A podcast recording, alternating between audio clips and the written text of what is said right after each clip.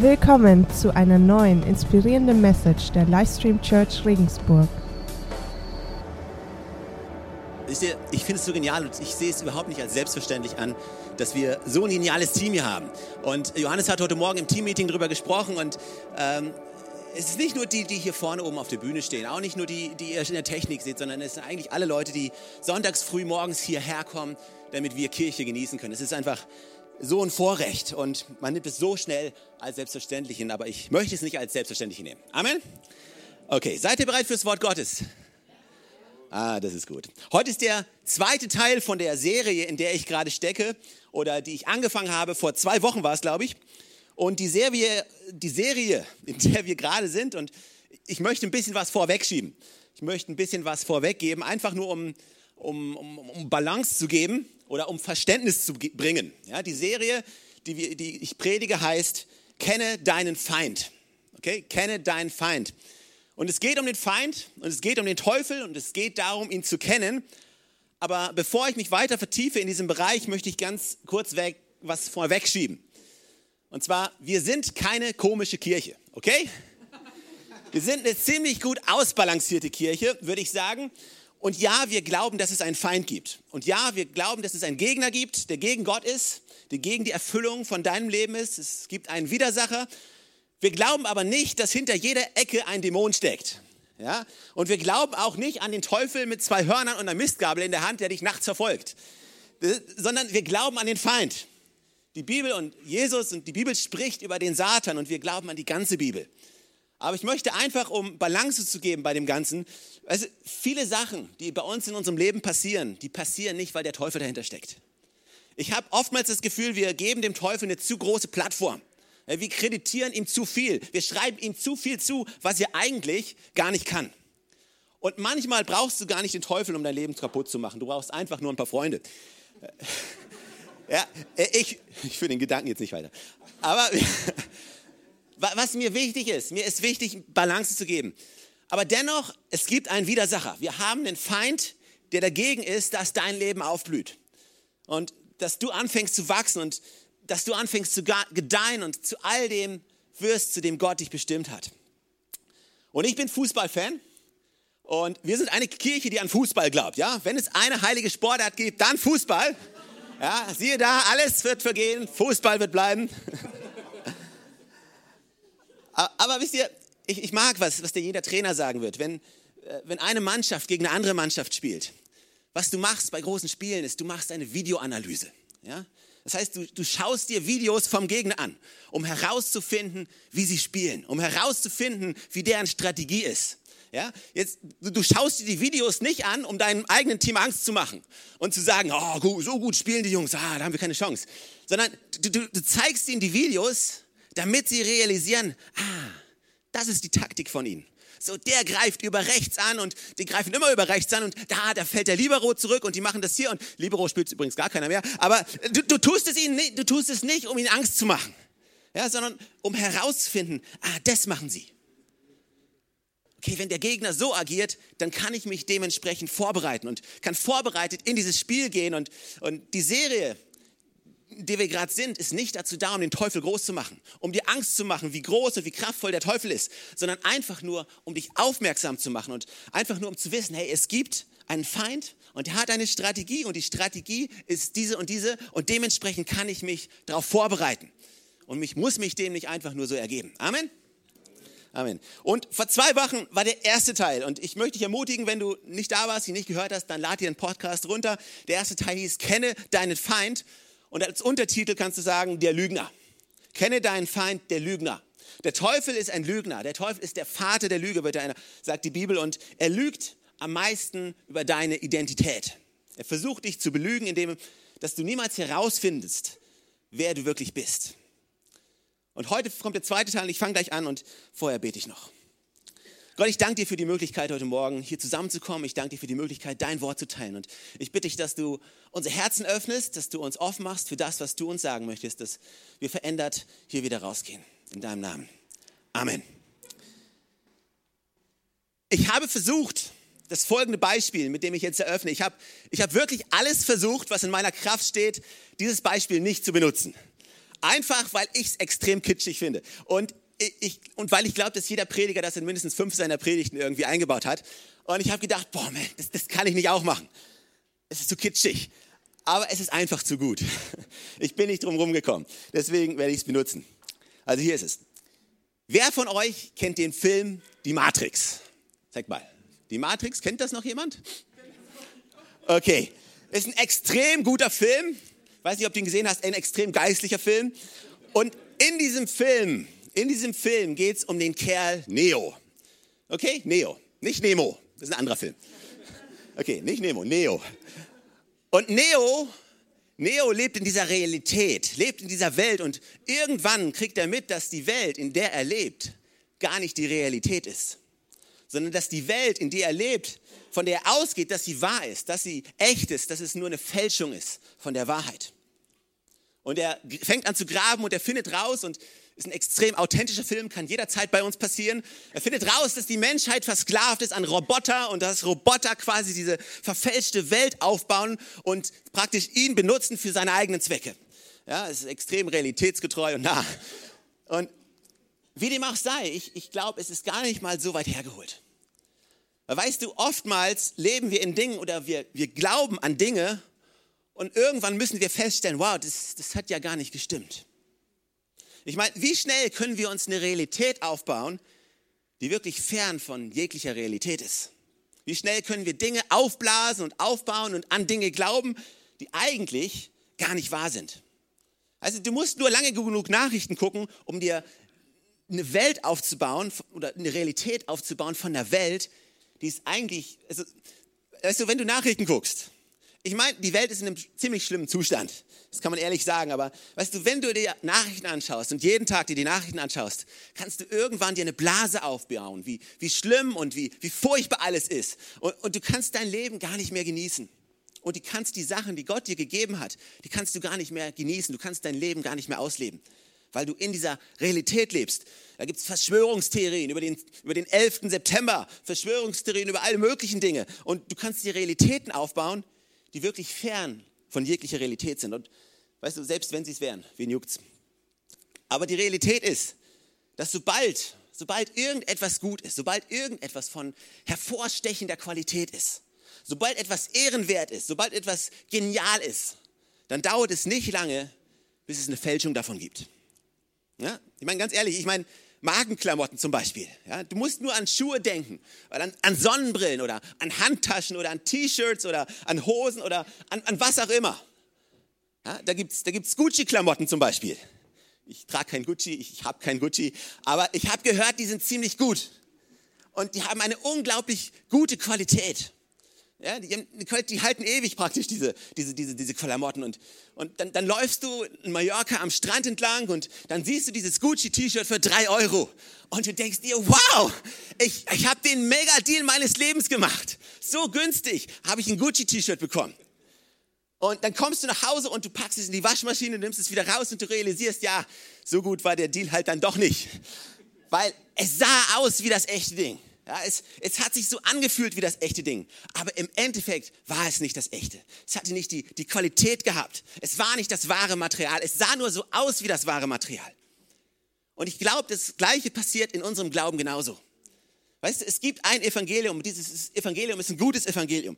Es ist die, eine frohe Botschaft. Die Botschaft, die wir als Kirche hier in dieser Stadt verkünden, ist eine gute, eine frohe Botschaft die von Jesus Christus, der am Kreuz für uns gestorben ist, die von Errettung, Hoffnung, ein Leben von Vergebung, was wir empfangen von Jesus Christus. Das ist eine gute Botschaft.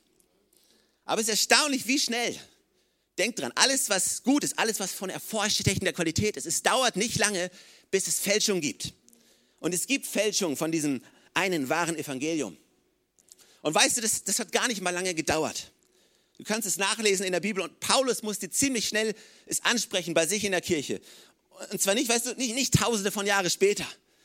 Du könntest ja sagen, ja, okay, gut, eine Generation gibt es dann die nächste, das ist ein bisschen wie stille Post, äh, ein bisschen, ein bisschen verfälscht, ein bisschen anders. Das könnte man ja noch verstehen. Aber nur ein paar Jahre nachdem Jesus weg war, hat es schon angefangen. Es ging total schnell. Also wir sind nicht gefeit davon. Und sogar Paulus selbst wundert sich darüber. Wir können es nachlesen im, im Galaterbrief im ersten Kapitel, Vers 6 und 7, da steht folgendes. Ich wundere mich, dass ihr euch so schnell von dem, der euch durch die Gnade Christi berufen hat, abwendet zu einem anderen Evangelium, wo es doch kein anderes gibt. Einige verwirren euch nur und wollen das Evangelium des Christus umkehren. Das war ein paar Jahre, nachdem Jesus weg war. Und wenn es okay ist, ich lege jetzt ein bisschen eine Grundlage, ja. Ich, ich gebe euch ein paar Bibelstellen, ich erzähle euch ein paar Geschichten und beim nächsten Jahr, ich, ich werde jetzt nicht, nächsten, ja, nächsten, nächsten Mal, ich werde heute nicht alle Punkte durchkriegen. Beim nächsten Mal geht es dann weiter. Das heißt, du musst einfach nochmal kommen oder Podcast holen. Ich ermutige, komm lieber nochmal. Es, es macht mehr Spaß als Podcast hören. Noch ein paar Bibelstellen, wo genau das Gleiche angesprochen wird. Judas, das ist der vorletzte Brief in der Bibel, da steht, Geliebte, da ich allen Fleiß anwandte, euch über unser gemeinsames Heil zu schreiben, war ich genötigt, ja, ich war genötigt, euch zu schreiben und zu ermahnen, für den ein für allemal den Heiligen überlieferten Glauben zu kämpfen.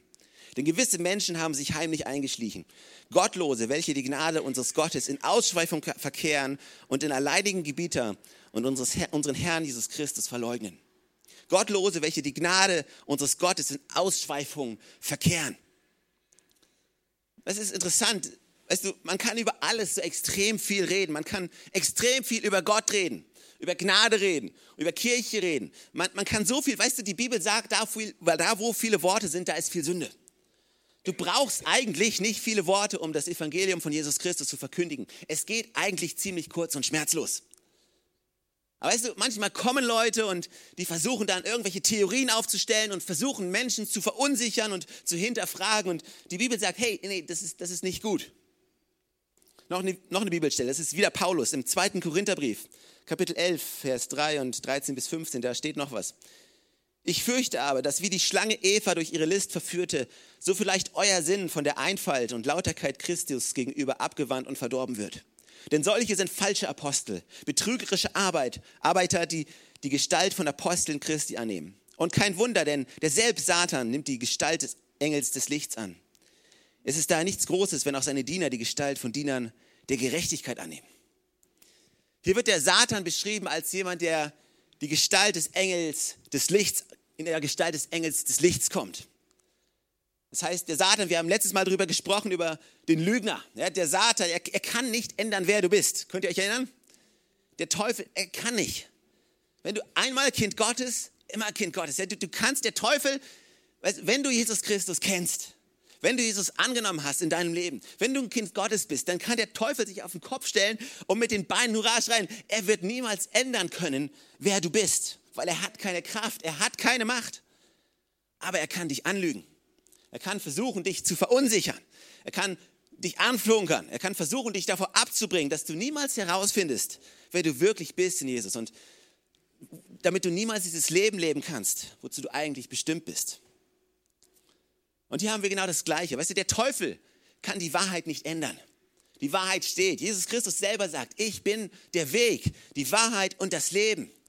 Ja, der Teufel hat keine Chance. Er, hat, er kann die Wahrheit nicht verändern. Das ist ein geschriebenes Wort. Es steht unumstößlich, sagt Gott, aber er kann versuchen, es zu fälschen, sie zu fälschen. Und weißt du, er macht es nicht ganz, so ganz offensichtlich, dass wir uns alle hinstellen und sagen, da, hallo, ist ja klar. Nee, er, er kommt verkleidet, er, es sieht so aus, weißt du, er bringt Fälschung in Umlauf. Was macht eine gute Fälschung zu einer guten Fälschung? Eine gute Fälschung macht, dass sie fast genauso aussieht wie das Original, aber nichts wert ist. Also eine gute Fälschung ist so gut, dass sie fast genauso aussieht wie das Original. Aber die kleine Sache ist anders. Irgendwas ist anders, irgendwas ist nicht richtig und nimmt dieser Fälschung den kompletten Wert. Und das, genau das Gleiche versucht mit dem Evangelium von Jesus Christus zu tun. Er wird es nicht offensichtlich verändern. Er wird nur eine winzige kleine Sache verändern, dass es fast so aussieht. Ja, das stimmt. Ja, das ist richtig. Aber diese eine kleine Sache, die er verändert, nimmt dem Evangelium die komplette Kraft. Er wird es nicht offensichtlich tun. Er wird es versuchen zu verdrehen. Er wird es versuchen zu verändern. Und der erste Weg herauszufinden, was eine Täuschung ist, ist zu hinterfragen. Warum findet Neo raus, dass es eine falsche Realität ist, in der er lebt. Er fängt an zu buddeln. Er fängt an zu graben. Er fängt an nachzufragen. Und ich glaube, wir Christen müssen besser im Buddeln werden. Wir müssten besser darin werden, nachzufragen. Wir müssen besser daran werden, auch uns selbst zu hinterfragen. Weißt du, manche Christen haben echt damit ein Problem, ihren Glauben in Frage zu stellen. Ich glaube, ich glaube, es gibt nichts Besseres mit dem richtigen Spirit, mit dem richtigen Geist, ab und zu mal deinen Glauben in Frage zu stellen. Weißt du, es, ist, es bringt ja nichts. Es gibt so viele Fragen, auf die haben wir nun mal keine Antwort. Warum werden nicht alle geheilt? Ich kann es dir nicht sagen. Warum passieren schlimme Dinge manchmal? Ich kann es dir nicht sagen. Aber weißt du, es bringt nichts, sich hinzustellen und zu sagen, la la la la la, ich will nichts hören, ich will nichts sehen, lass mich in Ruhe, verunsachere mich nicht. Ja, oh, Gott ist gut alle Zeit. Weißt du, das bringt ja nichts. Sondern wir müssen, wenn wir Christen sein wollen, die, die unser Leben nicht nur auf irgendwelchen Emotionen aufbauen, auf irgendeinem Hype aufbauen und uns irgendeiner Masse anschließen, weil die in irgendeine Richtung rennen. Weißt du, Gott möchte nicht, dass wir irgendwelchen Massen hinterherrennen. Gott möchte, dass wir zu reifen Christen werden, die sein Wort kennen, es studieren, es hinterfragen, ein starkes Fundament haben. Und das ist unser Ziel für uns als Church. Weißt du, wir wollen nicht eine Anzahl von Jüngern hier haben, die, die, die einfach dahin rennen, weil wir sagen, rennen und alle sagen, komm, oh, rennen. Ich, ich meine, ich meine, kommt und folgt, aber hinterfragt. Aber es, es gibt ein schlechtes Hinterfragen. Die, die immer kritisch zu allem sind und sagen, oh, ich weiß nicht und oh, ich traue mich nicht. Und das meine ich nicht. Ich meine, es gesund, ein gesundes Hinterfragen von sich selbst ist eine gute Sache. Lass mich euch noch eine Geschichte erzählen, bevor mir die Zeit wegrennt. Noch eine Geschichte. Ende der 80er Jahre wurde dem, dem Getty Museum in Kalifornien, das ist ein archäologisches Museum, dem wurde eine Statue angeboten. Eine Chorus, ich glaube, wir haben ein Bild davon. Das ist eine sehr seltene Statue, von der es nur ganz, ganz wenige Statuen gibt. Nur ganz wenige. Und diese Statue war besonders gut erhalten und war besonders alt. 500 Jahre bevor Christi war sie. Und die wurde denen angeboten und, und eine tolle Statue. Und das Museum ging hin und hat gesagt, hey, hey, bevor wir das Ding kaufen, müssen wir ja prüfen, ob es echt ist. Macht Sinn. Knapp 10 Millionen Dollar sollte das, das Teil kosten. Und ich glaube, wenn was 10 Millionen Dollar kostet, dann macht es vielleicht mal Sinn, kurz zu prüfen, ob es stimmt. Und die sind hin und die haben Proben genommen von dem Ding und haben quasi vorne am Knie, haben sie es gemacht, ein paar Zentimeter haben sie, haben sie von diesem Marmorgestein rausgeholt und haben es gescannt und haben herausgefunden, wow, dieser Marmor kommt wirklich aus diesem Steinbruch in der Nähe von Athen.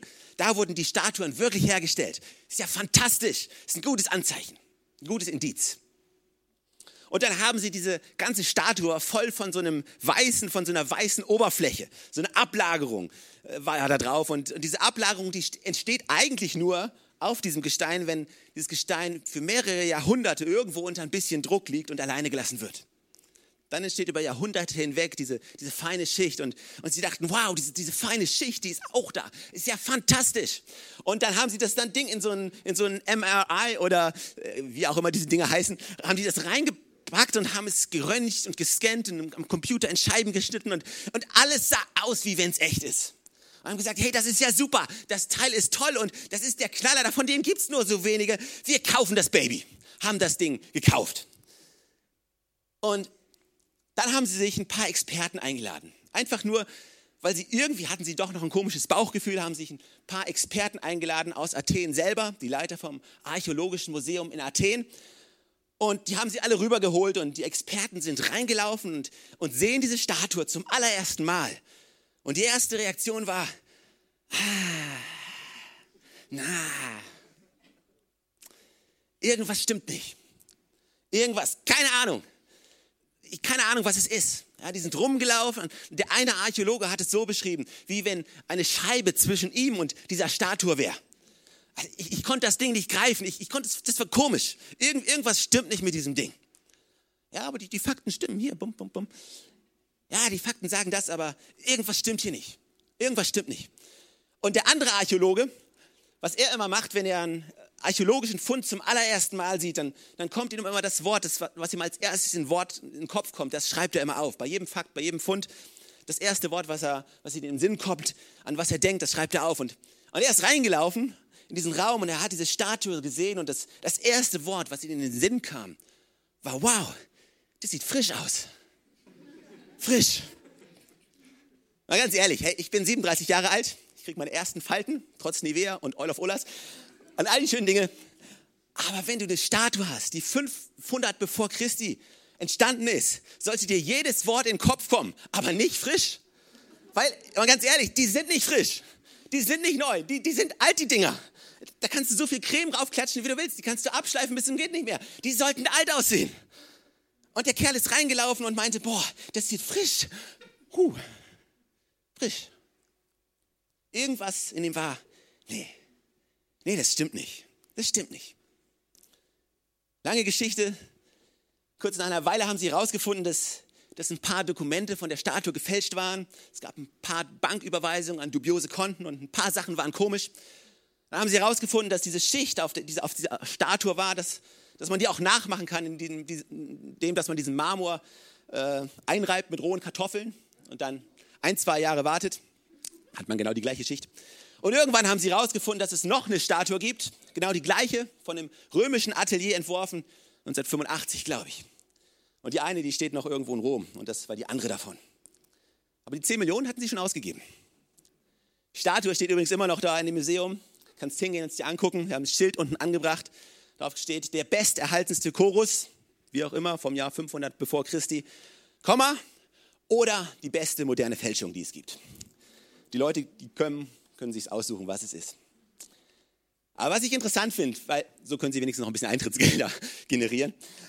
Was ich interessant finde an dem Ding ist, Experten haben 32 Monate gebraucht, um dieses Ding zu prüfen, um herauszufinden, um wirklich zu gucken, ob es was Falsches ist. Aber die, die sich wirklich auskannten, die sind reingelaufen in diesen Raum, hatten das Ding gesehen und wussten sofort, ah, irgendwas ist falsch. Irgendwas, ich weiß nicht, ich, ich kann dir keine Fakten nennen, aber irgendwas an dem Ding ist nicht richtig. Warum?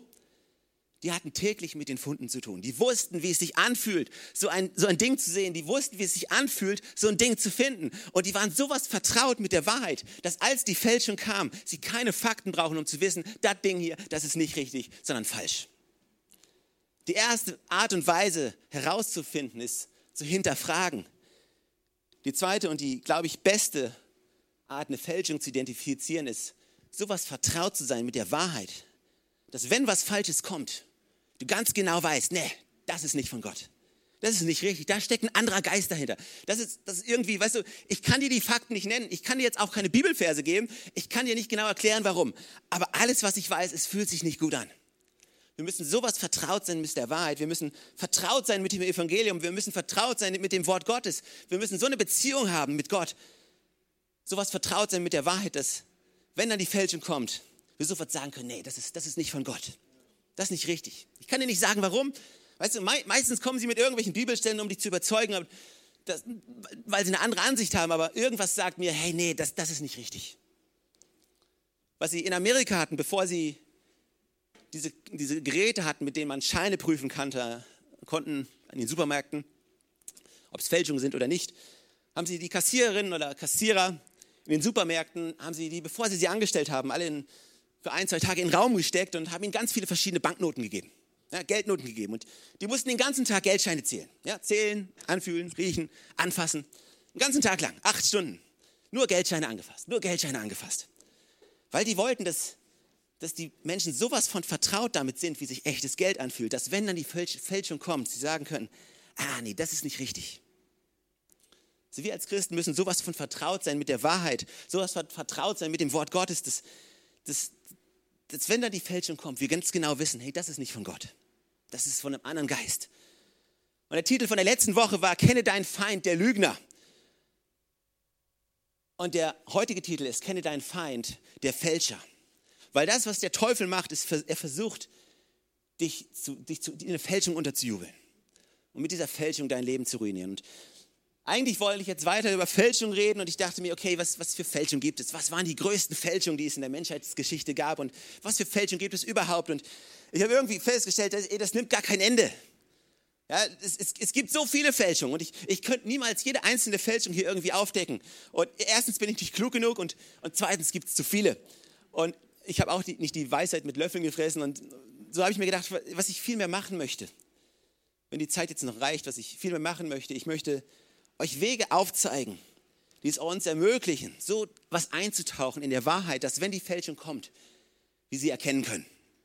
Ich möchte in die Bibel gehen und ich möchte schauen, was wir praktisch tun können, um sowas von vertraut zu sein mit der Wahrheit, dass wenn eine Fälschung kommt, wir sie erkennen können. Hört sich das nach einem guten Plan an? Okay. Ich mache den ersten Punkt und die restlichen machen wir beim nächsten Mal. Apostelgeschichte 2, Vers 42, das ist ein Schlüsselvers. Eigentlich kannst du die ganze Passage durchlesen bis Vers 47, aber dafür haben wir die Zeit nicht. Ich lese sie dir zu Hause durch. Ähm, aber hier können wir Punkte erkennen, Punkte erkennen. Wir können genau erkennen, was die erste Gemeinde, die frühe Gemeinde, wie sie in der Wahrheit geblieben ist. Apostelgeschichte 42 aus der Elberfelder Übersetzung. Dort steht, sie verharrten aber in der Lehre der Apostel und in der Gemeinschaft, im Brechen des Brotes und in den Gebeten. Sie verharrten in der Lehre der Apostel, in der Gemeinschaft, im Brechen des Brotes und in den Gebeten. Vier Dinge, die die frühe Gemeinde tat, um in der Wahrheit zu bleiben, um möglichst nah an Gott dran zu bleiben. Und der erste Punkt war die Lehre der Apostel. Und wenn du mitschreibst, kannst du aufschreiben, der erste Punkt, die Lehre der Apostel. Du kannst einen Schrägstrich machen und kannst schreiben, die Lehre der Wahrheit. Die erste Gemeinde hat ständig sich mit der Wahrheit befasst, ständig sich mit dem Wort Gottes befasst. Das war der Schlüssel. Das Wort Gottes war der Schlüssel dazu, dass Menschen errettet wurden. Apostelgeschichte 17, Vers 10 bis 12 sagt folgendes. Noch in derselben Nacht ließen die Christen von Thessalonich Paulus und Silas nach Beröa weiterziehen. Auch dort suchten die beiden zunächst einmal die jüdische Synagoge auf. Juden in Beröa waren nicht so voreingenommen wie die in Thessalonich. Mit großer Bereitwilligkeit gingen sie auf das Evangelium von Jesus Christus ein und sie studierten täglich die Heilige Schrift, um zu prüfen, ob das, was Paulus ihnen lehrte, mit den Aussagen der Schrift übereinstimmte. Die Folge war, dass viele von ihnen zum Glauben kamen. Außerdem eine beträchtliche Zahl einflussreicher griechischer Frauen und eine ganze Reihe griechischer Männer. Also, Paulus ist hin und sie haben gelehrt und die Leute waren bereitwillig, um darauf einzugehen und haben die Bibel in die Hand genommen und haben selber geprüft, ob das, was er sagte, ob das auch stimmt. Und die Folge war, dass Menschen gerettet wurden. Also das Ziel von der Kirche, das Ziel von jeder Kirche muss immer sein, Christen zum Wort Gottes zu bringen. In dem Moment, wo wir Christen das Wort Gottes wegnehmen und sie nicht mehr lesen lassen in ihrer eigenen Sprache. Weißt du, warum wollte, warum, was hat Luther getan? Ja, warum hat er sich so angelegt mit dieser anderen Kirche? Weil er die, die, die, die Bibel in eine Sprache bringen wollte, die die Menschen lesen konnten, die sie verstehen konnten. Ja, selber lesen konnten und selber ihre Schlüsse daraus ziehen konnten. Aber davor hatten gewisse Leute Angst, weil sie dann keine Macht mehr über diese Menschen hatten. Das Ziel von der Kirche ist niemals Macht auszuüben über Menschen. Das Ziel von der Kirche ist nie alle Weisheit für sich zu bunkern und für sich aufzustauen und hey, ihr müsst alle von uns lernen. Das Ziel sollte immer sein, Menschen eine persönliche Beziehung mit Jesus Christus zu bringen, eine Abhängigkeit mit Jesus Christus zu führen. In dem Moment, wo wir Wahrheit, die Wahrheit nicht mehr freigegeben ist, in dem Moment, wo zur Wahrheit noch irgendein anderes Buch dazugenommen wird, in dem Moment, wo sich Christen abtrennen, nur noch für sich sind, das Erste, was du machen solltest, ist dich umdrehen und wegrennen. Die Wahrheit sollte immer gepredigt werden und wir müssen die Wahrheit studieren. Weißt du, wir können die besten Prediger einladen. Ehrlich, wir, haben, wir können die besten Prediger hier haben, die besten Predigten bringen, die besten Bibellehrer haben, was auch immer. Aber nichts, nichts wird das ersetzen, dass du dich zu Hause hinsetzt, deine Bibel aufschlägst und für dich nachliest, studierst und nachfragst. Wir müssen die Bibel studieren, Gottes Wort studieren. Joyce Meyer, eine Predigerin, hat bei einer Konferenz in, in Sydney über dieses Thema gesprochen. Und sie hat gesagt, weißt du, diese Konferenzchristen, diese Konferenzchristen, das ist wie als wenn du an jemandem vorbeiläufst und sie kurz einsprühst mit Parfüm. Einen kleinen Sprüher. Und im ersten Moment, im ersten Moment riechen sie noch danach. Aber dann gehen sie raus und es dauert nicht lange, bis der Geruch verflogen ist. Aber wenn du anfängst, Gottes Wort für dich zu, selber zu studieren, das ist wie wenn du in der Küche stehst, eine Zwie große Zwiebel schneidest und danach noch eine Knoblauchzehe schneidest und in der Hand zermalzt und dann rein und dann drei Tage später stinkst du immer noch nach dem Zeug. Warum? Weil du nicht nur angesprüht wurdest, sondern weil du dir dann mal selber zusammengerichtet hast. Es führt kein Weg dran vorbei, dass du rausgehst, dir die Bibel nimmst, dir einen Kommentar nimmst, ein Buch nimmst und anfängst, das Wort Gottes zu studieren. Es hilft alles nichts. Ich möchte dich ermutigen, dass du es tust, weil, weißt du, Israel, Israel. Israel war in der Wüste und Gott hat Manna geschickt. Könnt ihr euch erinnern? Manna, Brot vom Himmel, um Israel zu ernähren. Und das war ein echtes Wunder. Es war der Knaller. Es war der Hammer. Brot vom Himmel. Ich meine, wer, wer fände das gut, wenn du morgens aufstehst, die Brotdose aufmachst und sagst, oh yeah, pretty cool. Und die Israeliten, die waren, die waren sowas von begeistert über dieses Manna. Die sind hingegangen. Die haben Fotos gemacht von dem Manna. Die haben allen erzählt von dem Manna. Die haben Fotos gemacht und auf Facebook gestellt. Die haben das Manna, die haben Instagram, die haben richtigen Hype gemacht über dieses Manna. Ich sag's dir, Facebook, Twitter, Instagram, haben allen erzählt, sind drumrum getanzt, drumrum gesprungen, ja? Haben das Manna genommen, haben es in Ledertüten gepackt, richtig schön, den Goldrahmen drum gemacht. Und wow, sieht das toll aus, das Manna. Was bringt's dir, einen Goldrahmen drum zu machen? Was bringt's dir, ein Instagram zu schicken? Das Manna ist nicht dazu da, um Hype drum zu machen. Das Manna ist da, um es zu essen. Und manchmal habe ich das Gefühl, dass wir als, als Christen, dass wir aufhören sollten mit Kirche. Ja, Kirche, wonderful. Ja, Predigt, ja, wunderbar. Und noch ein Foto und noch ein Instagram und noch was auf Facebook und noch ein Hype und das alles ist schön. Das alles ist cool. Aber wenn du nicht hingehst und anfängst, das Wort Gottes selber für dich zu essen, es ist nicht da, um ein Foto zu machen. Es ist nicht da, um es zu zelebrieren. Es ist nicht da, hey, komm mal, es ist da, um es zu essen. Fang an, Gottes Wort zu essen. Weil wenn dann der Teufel kommt und sagt, komm an, du bist nicht gut genug. Du bist niemals gut genug. Du kannst es Gott niemals recht machen. So, hey, so kann dich Gott nicht annehmen. Dann kannst du sagen, hey, es steht geschrieben. Als ich noch Sünder war, hat er mich schon geliebt. Steht geschrieben, dass, dass seine Gnade für mich mehr als genug ist. Und wenn der Teufel kommt und sagt, ey, für dich gibt es keine Hoffnung. Du bist ein hoffnungsloser Fall. Dann kannst du sagen, nee, denn es steht geschrieben, sogar gegen jede Hoffnung hoffte Abraham. Und wenn der Teufel kommt und zu dir sagt, du bist zu schwach, du schaffst es nicht, du, dann kannst du sagen, doch, es steht geschrieben, in meiner Schwachheit ist er stark. Und es steht geschrieben, er wird bei mir sein bis zum Ende der Welt. Und es steht geschrieben, Gott ist immer für mich. Wer kann gegen mich sein? Steht geschrieben. Weißt du, der Teufel, der Teufel kam und er hat versucht, das Wort Gottes zu nehmen und hat versucht, eine Bibelstelle zu nehmen und Jesus damit zu versuchen. Und er hat sie aus dem Zusammenhang gerissen. Aber Jesus antwortete, es steht aber auch geschrieben. Es steht geschrieben. Woher willst du wissen, was geschrieben steht, wenn du, wenn du ein Instagram-Bild davon machst? Aber wenn du es nicht selbst gelesen hast. Wir müssen Gottes Wort studieren. Du musst Gottes Wort studieren. Du musst, äh, ich bete so, dass ihr, dass ihr ein Verständnis davon kriegt, dass du einen Hunger davon kriegst. Ich möchte einen Hunger in dir auslösen, eine Leidenschaft in dir auslösen, dass du wirklich anfängst, Gottes Wortes zu inhalieren, zu essen, zu trinken. Dass du einen Hunger danach hast, einen Hunger nach mehr danach hast. Und weißt du, wenn du Diät machst, ich habe es vor ein paar Wochen versucht, Diät zu machen, aber es ist eine ganz coole Sache, wenn du Diät machst und wenn du es über einen gewissen Zeitraum schaffst, dann hast du wirklich Hunger nach den Sachen, die du in dieser Diät isst. Und weißt du, manche Christen laufen rum und sagen, oh boah, ich wünschte mir, ich hätte mehr Disziplin im Wort Gottes zu lesen. Ich wünschte mir, ich wäre disziplinierter. Ich wünschte mir, weißt das ist kein Wunschtraum. Das hat nichts mit Wünschen zu tun. Es fängt einfach damit an, deine Ernährung für eine gewisse Zeit umzustellen.